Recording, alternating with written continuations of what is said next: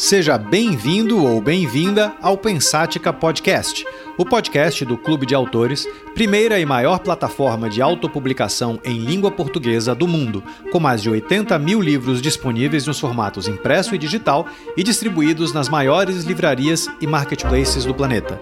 Meu nome é Ricardo Almeida, sou fundador e CEO do clube e deixo esse convite aberto para que você se junte a nós nessa jornada para desvendar o futuro do mercado editorial.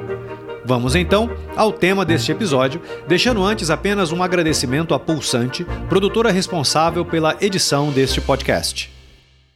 O passado é a coisa mais imprevisível do mundo, não para de se transformar. Com essa frase do George Orwell, o escritor e historiador português João Morgado abre o livro Vera Cruz, uma biografia repleta de ineditismos sobre Pedro Álvares Cabral. Antes, uma pequena introdução. Conheci o João Morgado há poucos meses, logo que o Clube de Autores foi lançado em Portugal. Ele foi um dos nossos primeiros autores e já tem dois livros publicados aqui: O Céu do Mar e Contos de Macau. Dois de uma lista imensa de títulos que inclui, por exemplo, Índias, uma biografia também repleta de descobertas sobre um dos grandes descobridores lusitanos, Vasco da Gama. Tomemos essas duas biografias escritas por João Morgado, a de Cabral e a do Vasco da Gama. Não são exatamente figuras simples na história do mundo. Ambos conseguiram transcender suas humanidades e atingir status de mitos. Podemos condenar à vontade suas ações e os genocídios que patrocinaram em nome de Deus e del Rei. Podemos questionar o próprio termo descobrimento, uma vez que nenhuma das terras eram efetivamente virgens e despovoadas.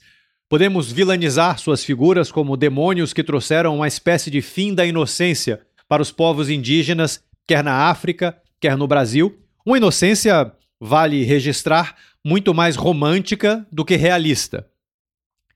O que não podemos fazer é analisar o passado com os olhos do presente, uma vez que todo o arcabouço ético e moral de então era completamente diferente é, do, do de hoje. Né? O que não podemos fazer também é apagar a história, que tem nessas duas figuras capítulos transformadores e definidores não apenas dos tempos passados, como, por consequência óbvia, das nossas próprias identidades sociais e culturais. E digo isso tudo porque, em tempos onde sociedades inteiras entorpecem-se da necessidade de reescrever a história e de apagar fatos que nos trouxeram até onde estamos hoje, quer gostemos ou não, escrever biografias de mitos assume um caráter misto de mergulho documental com heroísmo autoral como criar fios narrativos entre fatos frios que envolvem personagens já tão pesquisados, estudados, escarafunchados? Como encontrar fatos novos que deem algum sentido à loucura que, volta e meia, embebeda todo ser humano posto à prova? Como transformar um passado que descansa em túmulos frios já aceitos por tantos em um novo incêndio de ideias, ações e hipóteses? Há uma série de biografias que encontraram seu lar aqui no Clube de Autores e que hoje viajam pelos oceanos em busca de olhos de leitores interessados nos quatro cantos do mundo. Esses biógrafos, muitos dos quais certamente nos ouvem cotidianamente aqui no Pensática, têm os seus próprios métodos de pesquisa, as suas maneiras de ver o mundo e de conciliar os fatos do passado com as ideias do presente. Dito isso, Hoje falaremos com esse renomado escritor português, João Morgado, autor também, além dos livros que mencionei acima, de Diário dos Infiéis, Diário dos Imperfeitos e O Livro do Império, dentre outros. Foi distinguido com a Gran Cruz da Ordem do Mérito Cívico e Cultural no Brasil pelo seu trabalho de pesquisa sobre Pedro Álvares Cabral e com o troféu Cristo Redentor da Academia de Letras e Artes de Paranapuã, no Rio. Entre outros, recebeu os seguintes prêmios: Prêmio Literário Ferreira de Castro, 2019. Prêmio Medalha do Mérito Literário da Ordem Internacional do Mérito do Descobridor do Brasil, 2017. Prêmio Literário Fundação Dr. Luiz Rainha Correntes de Escritas, 2015. Prêmio Nacional de Literatura Lions, 2015. Prêmio Literário Alçada Batista, 2014. Prêmio Literário Virgílio Ferreira, 2012. João, meu amigo ídolo, Seja muito bem-vindo. Ricardo, é um prazer. Um grande abraço e uma saudação a todos os que nos ouvem. Primeira pergunta. como você começou a escrever e como, se é que há um momento para isso, é, ou pelo menos um momento na memória, é, é, você definiu a sua carreira como a carreira de um escritor. Como começou a tua jornada com letras? Bom, isso teríamos que retornar há muitas décadas atrás. E eu acho que comecei a ser escritor quando comecei a ter um grande prazer em ser leitor, que é aí que tudo começa.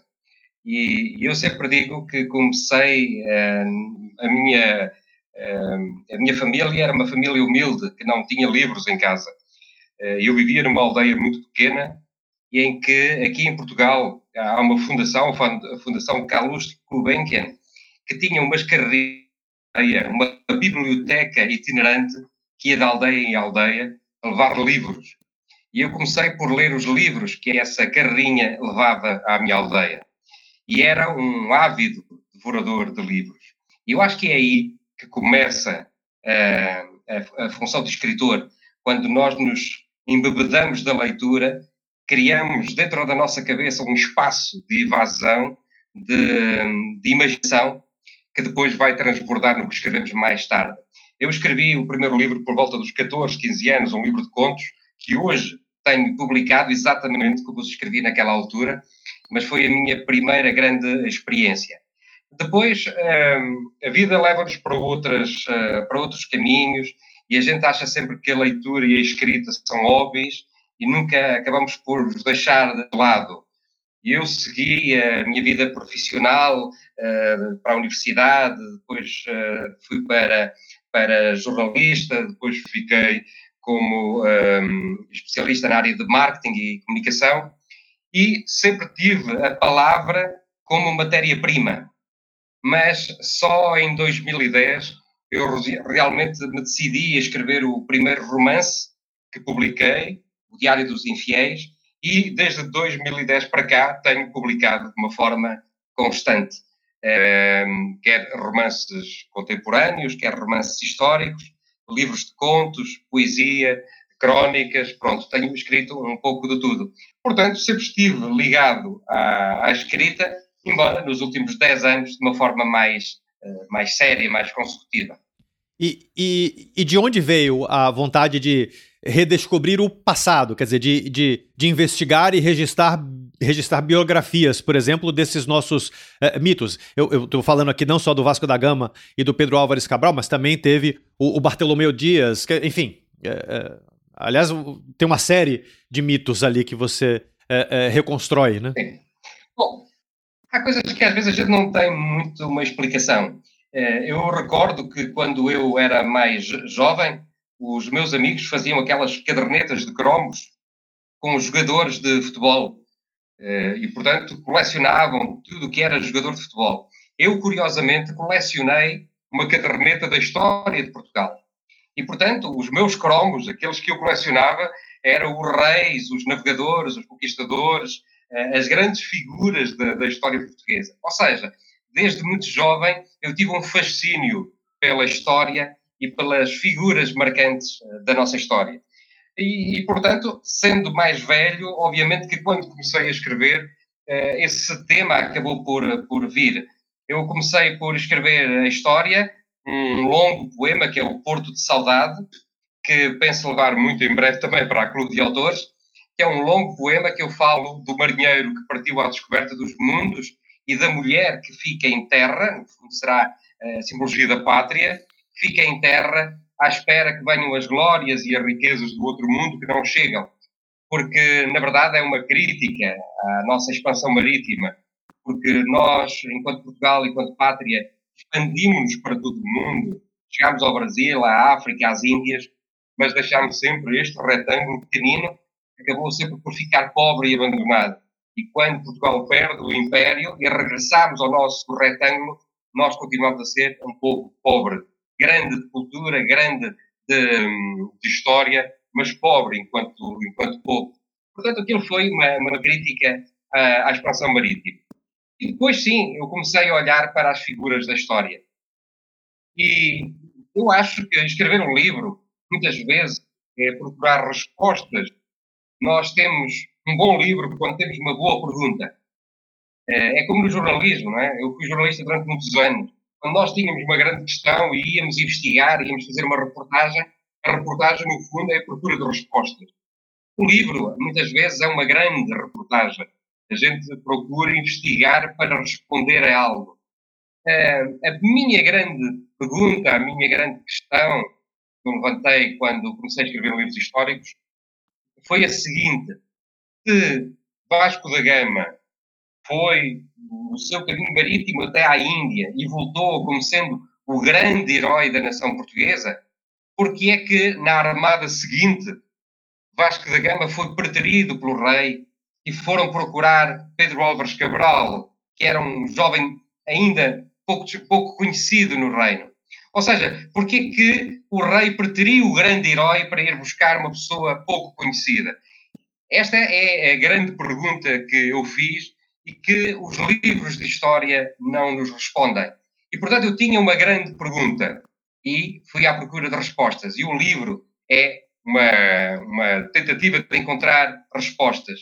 E por isso eu investiguei tudo quanto foi possível sobre Vasco da Gama e investiguei tudo quanto foi possível sobre Pedro Álvares Cabral, para depois, na rivalidade entre os dois, tentar encontrar essas respostas. É, é, essa fala sua, de, de, de um, um, grande livro começa com uma grande pergunta, achei ela fabulosa. É uma das melhores maneiras de definir um bom livro.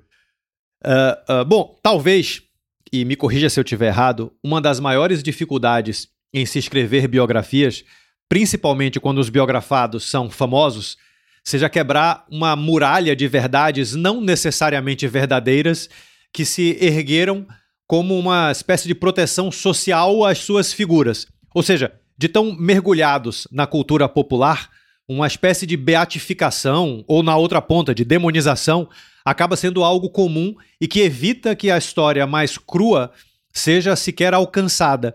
Faz sentido isso? E, e, e se sim, como você fez para cavar a mitologia e chegar à verdade sobre os personagens? Sim. Bom, é verdade. Cada país tem os seus heróis. E cada país, não é só Portugal, todos os países, todos os países têm os seus heróis e têm o que eu chamo uma história oficial. Uma história oficial que é sempre uh, bonita, honrosa, heroica e, sobretudo, uma história sempre higienizada, ou seja, limpa de tudo o que é mau, expurgada de tudo o que são pecados. É a história dos nossos heróis pátrios. Nós temos isso em Portugal, como os outros países também têm. Há sempre uma história oficial. Mas uh, nós sabemos também que essa história oficial é, é sempre a parte que mais interessa, porque esconde sempre o lado B, né? é como uma, uma moeda, há sempre o outro lado da moeda. E é verdade que quando nós mexemos nestas figuras nacionais e desvendamos um pouco do lado B, nem toda a gente aceita isso. Eh, eu, por exemplo, eh, quando falei de, da biografia de Vasco da Gama, eu digo sempre que é um herói imperfeito, eh, na medida que ele, na verdade, é um pouco diferente da história oficial portuguesa. É verdade que ele fez a grande viagem às Índias, e isso realmente é um marco histórico a registar, mas também é verdade que ele, na verdade, não descobriu o caminho marítimo para a Índia. Todo aquele caminho tinha sido descoberto por Bartolomeu Dias, foi o primeiro a chegar ao Cabo da Boa Esperança, ou ao Cabo das Tormentas, e depois no Índico, eh, Vasco da Gama já teve pilotos que o guiaram até Calcute. Portanto, ele nunca navegou por mares nunca antes navegados, como dizia Camões. Ele navegou por mares que já tinham sido navegados. Mas isso não lhe retira o mérito de ele ter chegado às Índias e ter sido o primeiro a fazer essa grande viagem. Depois, eh, eh, a estadia dele nas Índias não foi tão heroica e tão bem sucedida como, como se conta. As coisas lá não lhe correram bem, ele foi preso. Eh, o grande herói acabou por ser o seu irmão, Paulo da Gama, que conseguiu uma permuta de prisioneiros. A Gama não chega a Portugal, portanto, Vasco da Gama chega cá como grande herói. E depois uh, porquê que ninguém quer continuar a viajar com Vasco da Gama? Porquê que o rei o vai preterir? Porque, na verdade, a Igreja não gostava de Vasco da Gama porque ele era um devasso, os nobres não gostavam dele porque ele não era um nobre de primeira linha, a ordem de Cruz de Cristo, as ordens militares e religiosas, a ordem da Cruz de Cristo não gostava dele porque ele tinha vindo da ordem de Santiago, o, o, os marinheiros não gostavam dele porque ele era demasiado disciplinador, e os comerciantes não gostavam dele porque ele não tinha capacidades diplomáticas e tinham medo de estar a investir numa armada e ele depois eh, fizesse perder aquela armada e todo o dinheiro investido. Ou seja, foi uma pessoa que não reuniu consenso. Por isso é que aparecerá mais tarde Pedro Álvares Cabral. E mais tarde Vasco da Gama volta à Índia, numa segunda viagem. É muito raro encontrar um livro de história que nos fale da segunda viagem de Vasco da Gama. Se nós perguntarmos às pessoas quantas vezes Vasco da Gama foi à Índia, eu acho que 99,9% das pessoas vão dizer que ele foi uma vez. Ninguém ouve falar da segunda viagem à Índia. Porquê? Porque realmente a segunda viagem à Índia foi chamada a Armada da Vingança. Ele vingou-se de todas as humilhações que lhe tinham feitas. E foi uma viagem feita de barbárie, de assaltos, de viagem, de pirataria, de mortes, de Vasco da Gama chegou a, a, a sacrificar pessoas, a queimá-las vivas. E, portanto, essa é uma história que não heroica de Portugal. E, portanto, essa, essa parte, essa segunda viagem foi afastada. Eu ainda hoje recebo mensagens de historiadores que me dizem mas porquê que eu falei nesta segunda viagem? Não vale a pena falar nisto? Isto só é negativo para a nossa história. Eu não estou a ser patriota quando falo disso. Bom, eu acho exatamente o contrário. Eu acho que nós temos que assumir a nossa história com o que foi de bom e com o que foi de mal. Temos que entendê-la. E o que eu procuro explicar é que Vasco da Gama era um homem do seu tempo. Naquela altura, era assim que as coisas aconteciam. Ou seja, quando nós olhávamos para os espanhóis, eles faziam os mesmos. Quando nós olhávamos para os árabes, eles faziam os mesmo, a mesma coisa. O que nós temos que enquadrar é Vasco da Gama no seu tempo. Aos olhos de hoje, ele fez coisas inaceitáveis. Mas no seu tempo, no seu tempo, as coisas passavam-se dessa forma.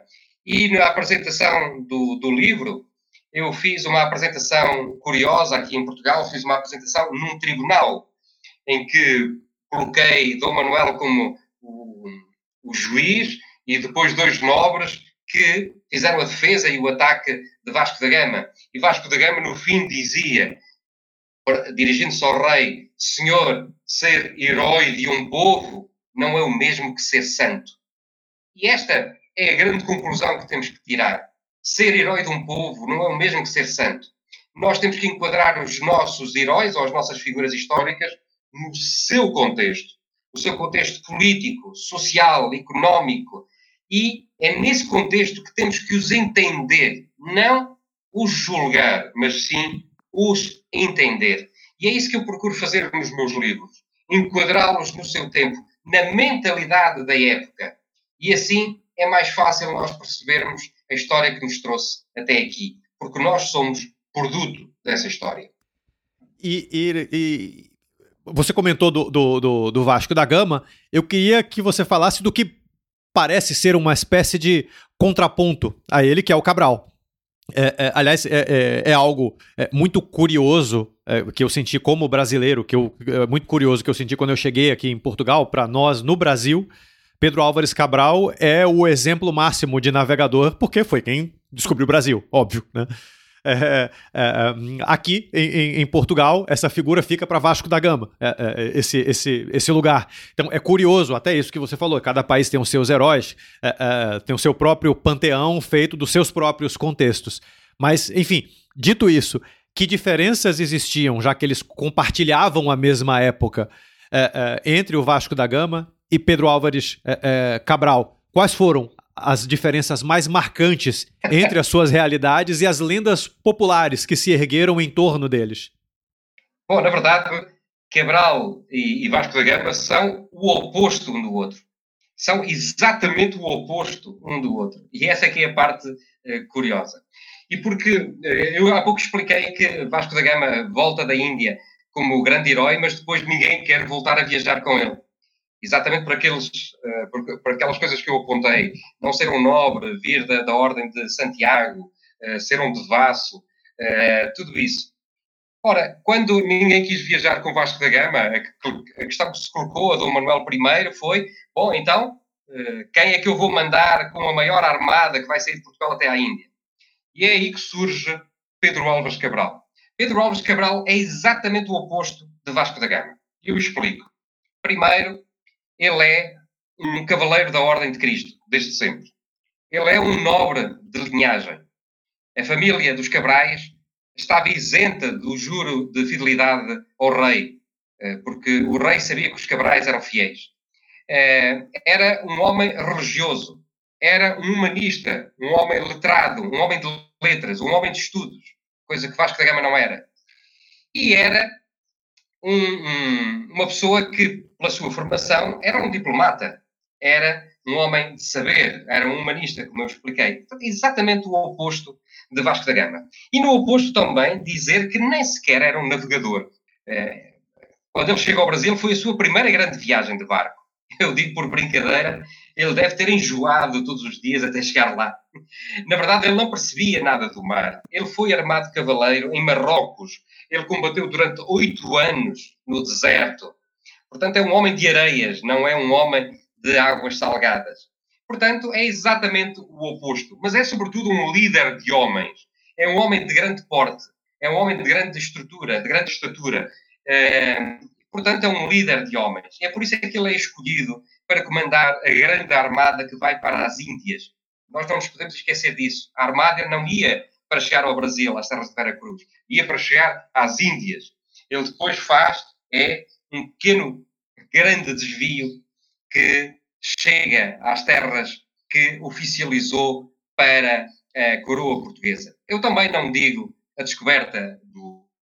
De descoberta, estamos a pôr do ponto de vista dos portugueses. Nós descobrimos algo que desconhecíamos. Ora, do ponto de vista de quem está nos territórios, hum, a palavra não faz sentido, descoberta. Mas eu, uh, pronto, uh, a versão portuguesa é de quem parte e descobre algo que não conhecia. E por isso aqui sempre se falou em descobrimento do Brasil. Mas eu prefiro dizer oficialização das terras para a coroa portuguesa, porque na verdade essas terras já eram conhecidas de Portugal. Uh, Cabral acaba por fazer um desvio intencional para chegar a essas terras. E por isso é que eu digo sempre que a história vai mudando. Essa frase de Orwell no, no início do, do, da nossa conversa. Realmente a história está sempre a mudar. Porque, na verdade, quando nós mudamos as perguntas à história, a história também nos muda as respostas. Nós sempre falámos que Pedro Álvares Cabral se tinha perdido no mar, numa grande tempestade, que tinha aportado em terras que desconhecia. Bom, mas quando foi descoberta a carta de Pedro Vaz de Caminha, nós percebemos que ali não está registada nenhuma grande tempestade, não está registado que andassem perdidos. A carta fala com naturalidade que a 22 de abril houve achamento de terra. Achamento de terra. Achamento. Ricardo, o que é que nós achamos? Achamos as coisas que nós sabemos que existem, mas não sabemos onde é que estão. Eu disse, eu perdi as chaves do carro. Ou sei, eu sei que elas existem, só não sei onde é que está. Olha, achei as chaves do carro. Nós achamos aquilo que sabemos que existe, mas não sabemos onde está. E realmente Cabral houve achamento das terras que andava à procura. Na viagem, Pedro Álvares Cabral levava um homem judeu, João Faras, que escreve uma carta ao rei Dom Manuel, dando-lhe as terras. Uma localização muito exata daquelas terras. E nessa mesma carta é, sai o primeiro desenho do Cruzeiro do Sul. É nessa primeira carta que é desenhado pela primeira vez o Cruzeiro do Sul. Mas também é nessa carta que João Faras diz ao rei Dom Manuel: procura em Lisboa um homem chamado João Bisagudo. Ele tem um mapa em que estas terras já estão debuxadas, ou seja, estas terras já estão desenhadas. Ou seja, havia um conhecimento dessas terras e Pedro Álvares Cabral fez um desvio para chegar até elas e oficializá-las para a coroa portuguesa. É, é, no meu livro, é uma tese, o que eu defendo é uma tese um pouco diferente da, da tese oficial. Eu defendo que Pedro Álvares Cabral foi até lá, mas não foi mandado pelo rei, não foi a ordens do rei. E aqui alguns historiadores dizem, bom, mas era impossível um navegador desviar uma armada inteira se não fosse a mando do rei. Mas a verdade é que eu levanto aqui algumas questões. Por isso é que a história nos muda as respostas quando nós mudamos as perguntas. Eu sempre pergunto aos historiadores aqui em Portugal. Então, por que que Pedro Álvares Cabral, quando chegou a terras do Brasil, não deixou um padrão com as armas do rei, como nós fazíamos em todas as terras? Ou seja, os portugueses, quando chegavam a terras de África, colocavam um padrão. Um padrão era um poste em, em, em pedra em que estavam uh, as armas do rei, um padrão de pedra. Se paravam para abastecer água, deixavam um padrão. Se paravam numa ilha, deixavam um padrão. Os padrões foram deixados em todas as terras por onde os portugueses passaram. Mas Pedro Álvares Cabral esteve 10 dias em terras de Vera Cruz e não deixou lá um padrão com as armas do rei de Portugal. Assim como eu pergunto aos historiadores por que que o rei de Portugal tinha o cognome de rei de Portugal e dos Algarves, da quem e Alemar em África, da Índia e do comércio da Pérsia, mas nunca disse, nunca disse que era rei do Brasil ou rei de Vera Cruz que fosse. Ele nunca assumiu que era rei daquelas terras. Ora, obviamente, porque Cabral foi lá, mas não foi a mando dele porque ele nunca teve interesse em oficializar aquelas terras, por questões de, económicas e por questões de conflitos com uh, o reino de Castela. Essa viagem na história por si só já é uma coisa fantástica, mas é, é, chegando um pouco mais nos bastidores dela, além da dificuldade de investigação e, e, e pesquisa, que aliás eu estou curioso para saber é, como se faz uma, uma, uma, como uma investigação é, é, e se busca ineditismos numa história já tão contada. Né? Quais foram os, os percalços, os desafios que você encontrou pelo caminho?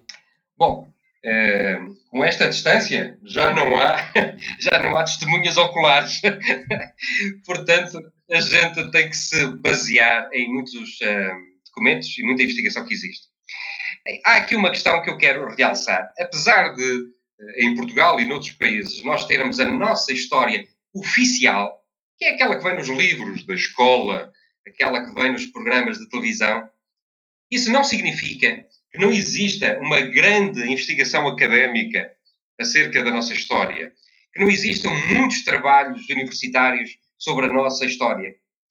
São, muitas vezes, é documentação que está um pouco fechada no mundo académico, nas universidades ou seja, são um, documentos que não são tornados públicos, que não estão, que não têm um caráter aberto. Mas há muita investigação. Então, o que eu fiz foi trabalhar muito com fontes académicas, com teses de mestrado, de masters, com teses de doutoramento, com investigação, com livros eh, de história em que aprofundam mais uh, estes temas. E assim, eu pude socorrer-me do trabalho de grandes historiadores para não correr riscos. Porque, meus amigos, hoje quem faz as investigações só através da internet está desgraçado. Porque na internet existe tudo eh, e o seu contrário. E, portanto, nós não podemos fiar-nos de muitas coisas que encontramos por lá. É verdade que há muitos sites confiáveis, há muita informação correta, mas também existe uh, muita asneira na internet. E, portanto, nós, quando fazemos a, aquela pesquisa inicial, corremos muitos erros. Eu, por exemplo, quando falo de Pedro Álvares Cabral, eh, o pai e o avô de Pedro Álvares Cabral tinham o mesmo nome. Então, o que significa é que muitas vezes em sites da internet, como são dois personagens com o mesmo nome, eles baralham, né? E se a gente vai a ver, o homem morreu com, com 200 anos, porque eh, a história parece que é só de um, enquanto a história são de dois. Agora, quando nós trabalhamos com fontes oficiais, quando nós trabalhamos com teses académicas, quando nós trabalhamos com o que se faz nas universidades, aí sim nós temos uma base de trabalho muito interessante. Depois, o que é que faz este livro diferente dos outros é o olhar crítico com que nós olhamos para essa informação. Nós podemos agarrar essa informação e debitá-la, reproduzi-la simplesmente, ou olhar para ela com sentido crítico e tentar ver outras ligações, tentar interpretar outros sentidos. Eu falava há pouco, porque é que eu acho que Pedro Álvares Cabral não foi amando do rei? Porque eu estou a olhar para informações, mas estou a trabalhar sobre elas. Muitas vezes os historiadores olham para os factos e ficam demasiado agarrados a eles. Eu olho para um facto e, como não sou um historiador, eu posso ver um bocadinho mais além. Por exemplo, quando uh, a chegada de Pedro Álvares Cabral às terras de Vera Cruz, os historiadores agarram-se à carta de Pedro Vaz Caminha. Diz, olha, a carta diz isto, a carta diz isto, a carta diz isto. Agarram-se ao que a carta diz. Eu há pouco falei de um elemento que é o oposto. Eu falei do que a carta não diz. A carta não fala que deixaram lá um marco de pedra com as armas do rei. Então, isso para mim é um facto histórico. Os historiadores agarram-se ao que a carta diz. Eu olhei para aquilo que a carta não diz. É uma visão mais solta, mais independente. Os, os historiadores às vezes não têm esta capacidade de se soltar do, do, do facto, do documento. Nós muitas vezes temos documentos na mão, mas os documentos também nos obrigam a ver além dos documentos. Porque um documento histórico nem sempre é uma verdade histórica. Muitos documentos falam de coisas que, na verdade, não eram a verdade daquela época, embora estejam registadas. Nós hoje também escrevemos muitas coisas que depois não foram verdades, né? depois foram desmentidas mais tarde. Então, os documentos históricos também é isso. Nós temos que olhar para eles interpretá-los e ver além dos documentos. Eu, por exemplo, olhei para a, parte, para carta de Pedro Vaz Caminha e vi o que lá não estava. Eu olhei para o cognome do rei de Portugal e vi o que lá não estava. E quando nós vemos o que lá não está, isso abre-nos novas perguntas e vamos à procura de respostas. É isso que eu procuro fazer. Eu, eu, eu vou puxar uma próxima pergunta em, em cima do que uh, você acabou de, de, de falar. Uh, numa biografia, a gente consegue, uh, uh, tanto num, num, trabalho de investigação, dá para a gente dividir, grosso modo, em duas partes. A parte fria, crua, né, essencialmente feita de fatos pregados em datas. É, é, o que a história oficial deixa para nós, como você colocou. Mas há, claro, a narrativa que une um fato a outro e que, ao fazê-lo, costura o, o pensamento dos personagens, das, das forças e de toda uma época. Até que ponto uma narrativa pode se manter, pode ou deve se manter fiel aos fatos? Ou, perguntando de outra forma, como evitar, se é que isso é possível, né? Como evitar que uma não ficção seja salpicada de alguma ficção, parte da imaginação ou dedução do próprio escritor? Sim. Bom, esse é o grande, é, é o grande tema, não é? Bom, na verdade, ehm, há vários estilos de, de, escrita. Há escritores muito diferentes. Há escritores que agarram em temas históricos e inventam tudo. Criam personagens, criam batalhas, criam. É tudo inventado. Isso é legítimo. Depois, há escritores que pegam em figuras históricas e inventam as coisas à volta dessa figura histórica. Isso já é mais criticável. E é isso que coloca os historiadores com os cabelos em pé, porque acha que os escritores estão a brincar com a história estão a baralhar os leitores, porque depois os leitores não sabem o que é verdade e o que é ficção. Eh, e, portanto, isso coloca os historiadores em pé de guerra com os escritores. E depois há uma terceira classe de escritores, onde eu gosto de me incluir, em que gosto de trabalhar a história como ela é, os dados que são conhecidos e partir do que é factual, do que é conhecido, para uma narrativa, que será uma ficção controlada. Eu, muitas vezes, quando falo destes assuntos, eu dou um exemplo que gostaria de vos passar. Quando nós éramos mais jovens, havia umas revistas que aparecia uma folha com uns pontos. Ponto número 1, um, ponto número 2, ponto número 3, ponto número 4. E quando nós uníamos o 1 ou 2, o ponto 3 ou 4, o ponto 4 ou 5, quando chegávamos ao fim, aparecia um desenho. Vocês lembram-se disso? Aparecia uma flor ou aparecia um barco. Nós só tínhamos que seguir aqueles pontos. Ora bem, um romance histórico é exatamente a mesma coisa. Nós vamos à procura do que é factual, do que é sabido. Então é o ponto número 1. Um. Vamos buscar outro facto, o ponto número 2. Vamos buscar um outro facto, o ponto número 3. Agora, eu tenho a minha liberdade criativa, ou seja, para criar os meus diálogos, as minhas ações. Mas eu sei que essa ficção tem que ser controlada. Eu sei que essa ficção tem que me levar ao ponto 2. Ou seja, eu não posso inventar, não posso seguir outros caminhos, não posso saltar para outros sítios. Eu sei que a ficção controlada tem que me levar ao ponto 2. Como sei que o ponto 2 ou o ponto 3 eu posso criar a minha ficção, mas tem que me levar obrigatoriamente ao ponto 3. Ou seja, eu tenho a minha liberdade entre pontos, mas no fim o desenho tem que ser o correto. Eu tenho que trazer uma imagem real do que aconteceu. E, Ricardo, eu devo dizer, defendendo a minha dama, muitas vezes, quando este trabalho é bem feito, um romance histórico é mais perto, mais verosímil da história do que muitas vezes um livro puro de história. Eu, eu... Porque um livro puro de história, que nos traz muitas vezes é por capítulos. É um, a economia do século XV, a sociedade do século XV, a medicina do século XV. Ou seja, são tudo capítulos separados, que a gente lê as datas, os nomes, os acontecimentos, é tudo muito matemático. Mas quando nós lemos um romance histórico, a sociedade, a economia, a política, o poder está toda misturada naquela história. Nós bebemos tudo como se fosse um grande coquetel. Ou seja, nós não bebemos as bebidas separadas, bebemos-las todas juntas. Dá-nos o sabor todo junto, o sabor da história. O romance tem esse sabor da história.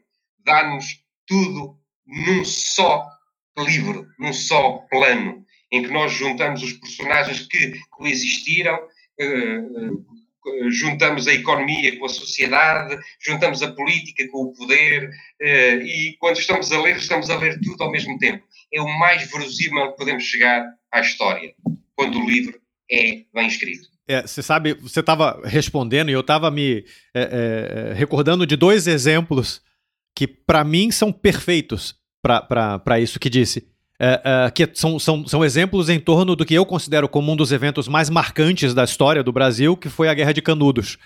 É, então, há duas maneiras, há várias, né? Mas há, há, há dois exemplos opostos de se ler o que, é que aconteceu, de se entender o que aconteceu na Guerra de Canudos. Uma é com os Sertões do Euclides da Cunha, que é super aclamado, é considerado como o primeiro livro, a primeira literatura jornalística, uma das primeiras do mundo e tudo mais, na minha opinião é também um dos livros mais chatos já escritos.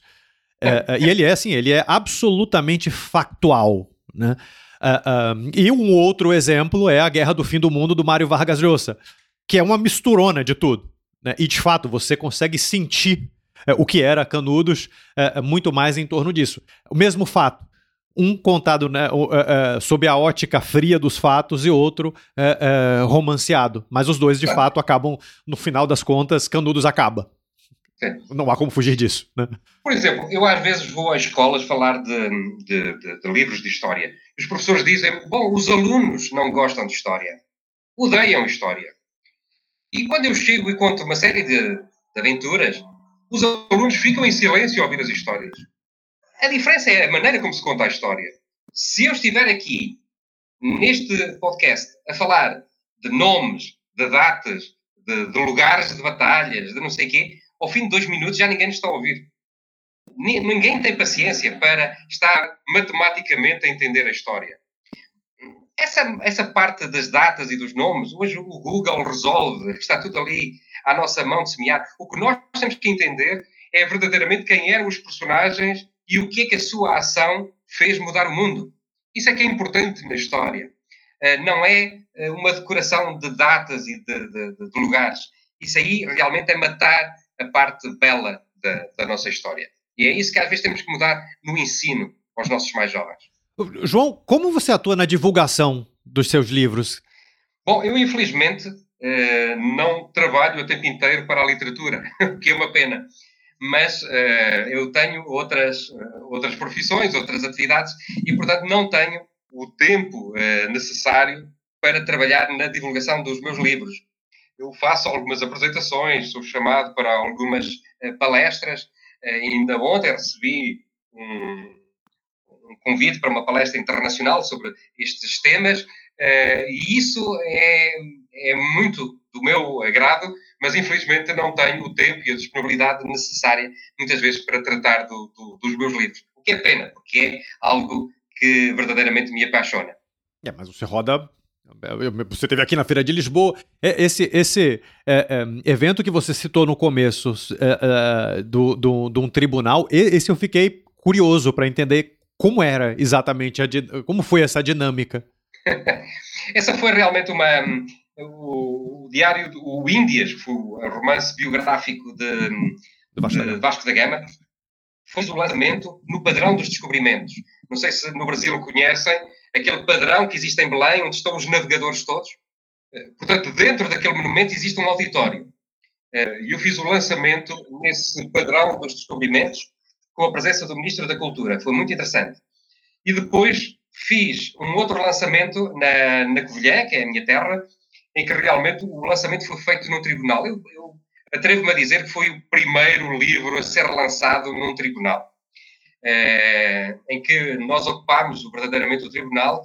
No sítio do juiz esteve um ator que fez de, de Dom Manuel I e no sítio dos advogados tivemos uns nobres, também atores, em que fizeram as acusações sobre uh, todos os males que, que Vasco da Gama fez e outro que defendeu o Vasco da Gama com todos os bens que ele trouxe para, para a coroa e para o reino de Portugal. E foi uma maneira muito eh, original de fazermos a apresentação do livro e o bem e o mal do Vasco da Gama. Ou seja, foi realmente uma maneira original. Eu, por vezes, faço isso. Eh, quando lancei o Vera Cruz também, eu fui vestido de navegador do século XV eh, e levei toda uma quantidade de convidados vestidos ao século XV e fizemos uma apresentação medieval do, do, do livro. Eu acho que as que pessoas legal. gostam das encenações porque entram um pouco no espírito do, do livro uh, e assim o livro ganha mais, ganha mais força. Sempre que posso, gosto de fazer estas recriações históricas. O, o Vasco da Gama foi absolvido ou foi condenado? pois, uh, o rei, quando pede para Vasco da Gama falar, ele disse aquela frase que ser herói de um povo não é o mesmo que ser santo e, portanto, cada um uh, julgará o Vasco da Gama na sua cabeça uh, quando ler o livro Índias, tirará as suas conclusões, sabendo que foi um herói imperfeito, mas foi, obviamente, um homem do seu tempo. É fantástico. É, é, bom, dado que estamos falando aqui com um escritor já absolutamente consolidado, com uma carreira indiscutível, eu queria fazer uma pergunta um pouco fora do tema original. Em sua opinião, qual o futuro do mercado editorial e da literatura? Quer dizer, para onde vai o livro? Uh, essa é a pergunta de um milhão, para quem souber, não é? Uh, bom, eu uh, sou um, um adepto do, do, livro, obviamente, mas estou a olhar para o lado e vejo que as coisas um, vão evolucionar muito rápido nos próximos tempos e as coisas vão, vão mudar bastante. É, eu hoje preocupa-me é, a falta de leitores.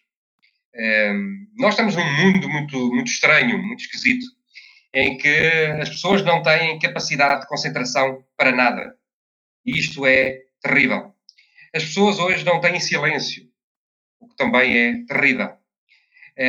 hoje as pessoas vivem rodeadas de tecnologia. têm dois, três telemóveis, têm computadores, têm quatro ou cinco televisores em casa, e, portanto, estão sempre rodeados de barulho, estão sempre rodeados de inputs e estão sempre dispersos com mil coisas. O que é que hoje não temos? Não temos uh, sossego, não temos silêncio. As pessoas têm muita dificuldade em estar em silêncio. Não têm capacidade de concentração, de estar a ler um livro durante uma hora. Isto é realmente preocupante.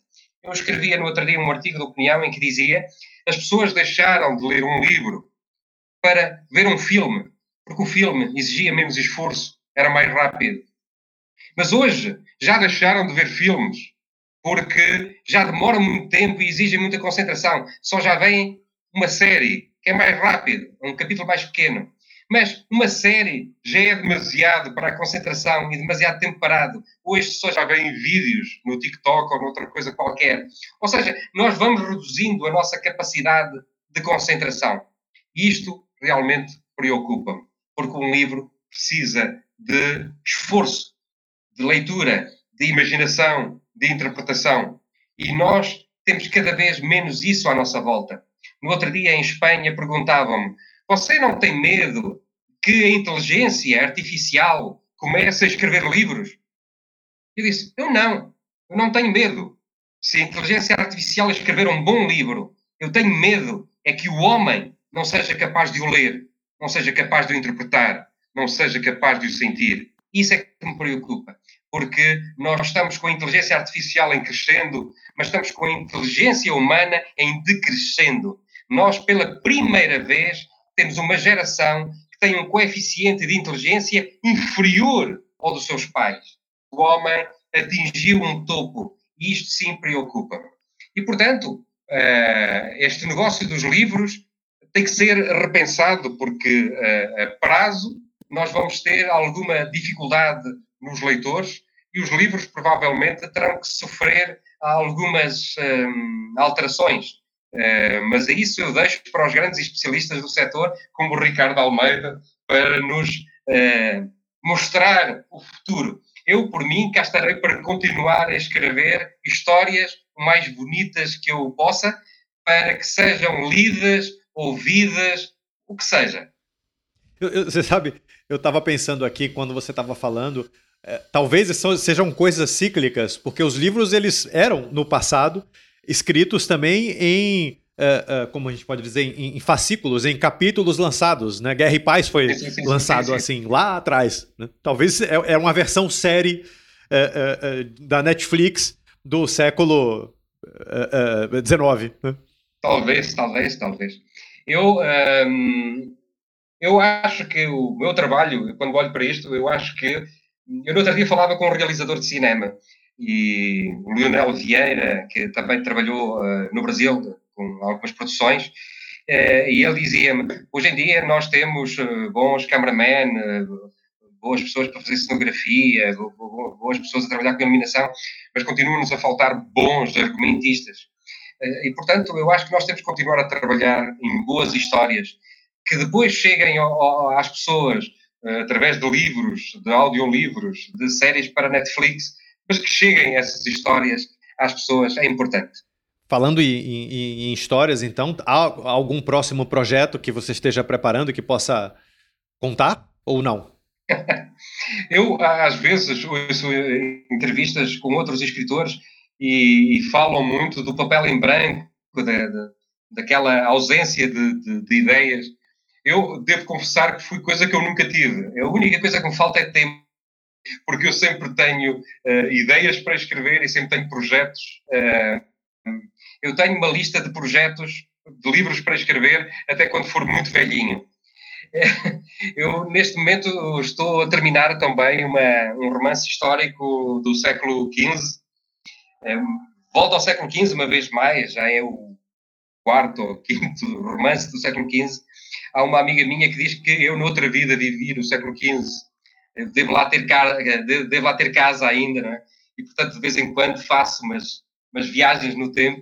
Então, eu voltei ao século XV e vou tratar o, o tema da, da, intolerância religiosa e as origens da, da Santa Inquisição, um, ehm, que me parece um tema marcante da, da, da sociedade, uh, e procurarei trazer uma visão nova também sobre esses temas. Eu, geralmente, quando escrevo um romance histórico, já viu, não é para reproduzir aquilo que as pessoas já sabem, mas sim para trazer um novo ângulo de, de abordagem, um novo ângulo de, de, visão. Alguém me dizia, no, há uns tempos atrás, num festival literário, eh, que os livros históricos são os mais fáceis de escrever, porque a história já está, portanto é só passá-la para livro. E eu dizia, não, é exatamente o contrário. É são os mais difíceis de escrever, porque o spoiler está feito, ou seja, já toda a gente sabe como é que acaba, não é? não estou a prender o leitor até ao fim do livro, vamos lá ver como é que isto acaba. Já toda a gente sabe como é que acaba. Agora, eu conseguir prender o leitor, página a página, capítulo a capítulo, quando toda a gente já sabe como é que aquele livro vai terminar, isso sim é um grande desafio. Prender as pessoas aos capítulos eh, quando já sabem como é que a história termina. Por exemplo, nesta história de Vera Cruz, sobre Pedro Álvares Cabral, que creio que o Ricardo está a ler, eh, por exemplo, eu vou descrever a viagem.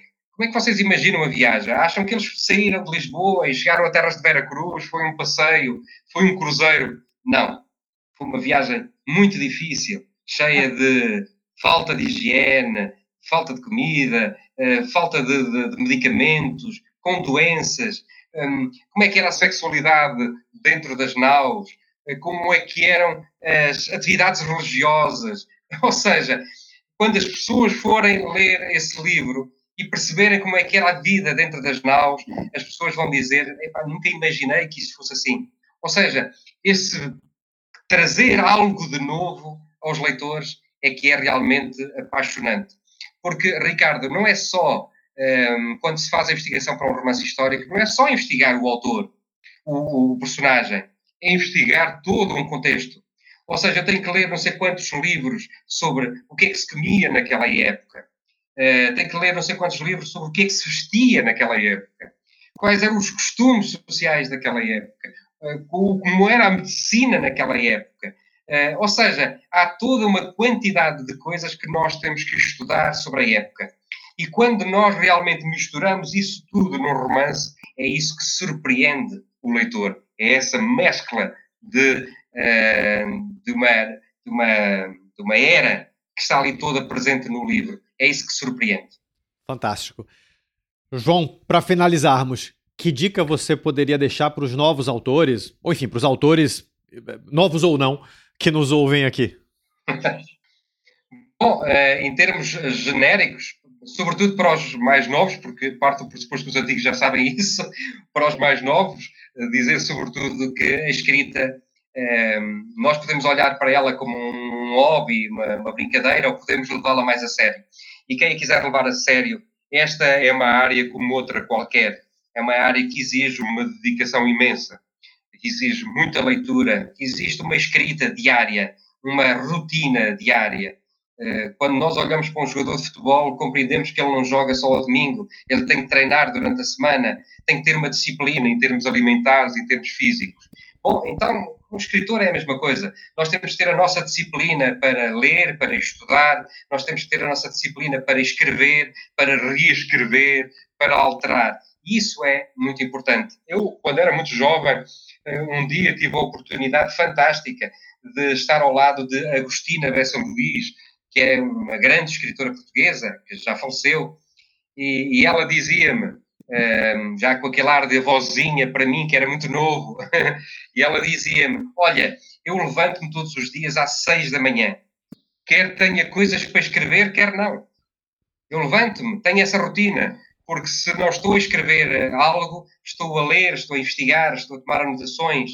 E quando estou a escrever, leio, releio, leio outras coisas há um trabalho que tem que ser diário, há uma disciplina que tem que ser diária. A literatura é também uma atividade exigente. Porque senão nós vamos ter na literatura, como já estamos a ter muitas vezes, pessoas que já escreveram três livros, mas ainda não leram um. E isso não pode ser o caminho da literatura. Perfeito, meu caro. Muitíssimo obrigado pela participação. Você virou um dos meus ídolos literários no instante que eu li o primeiro livro que me caiu às mãos aqui, O Céu do Mar.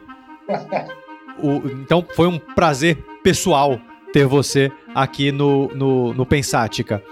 Espero que cada vez mais livros seus façam do clube um lar. Certamente teremos todos aqui a agradecer por isso.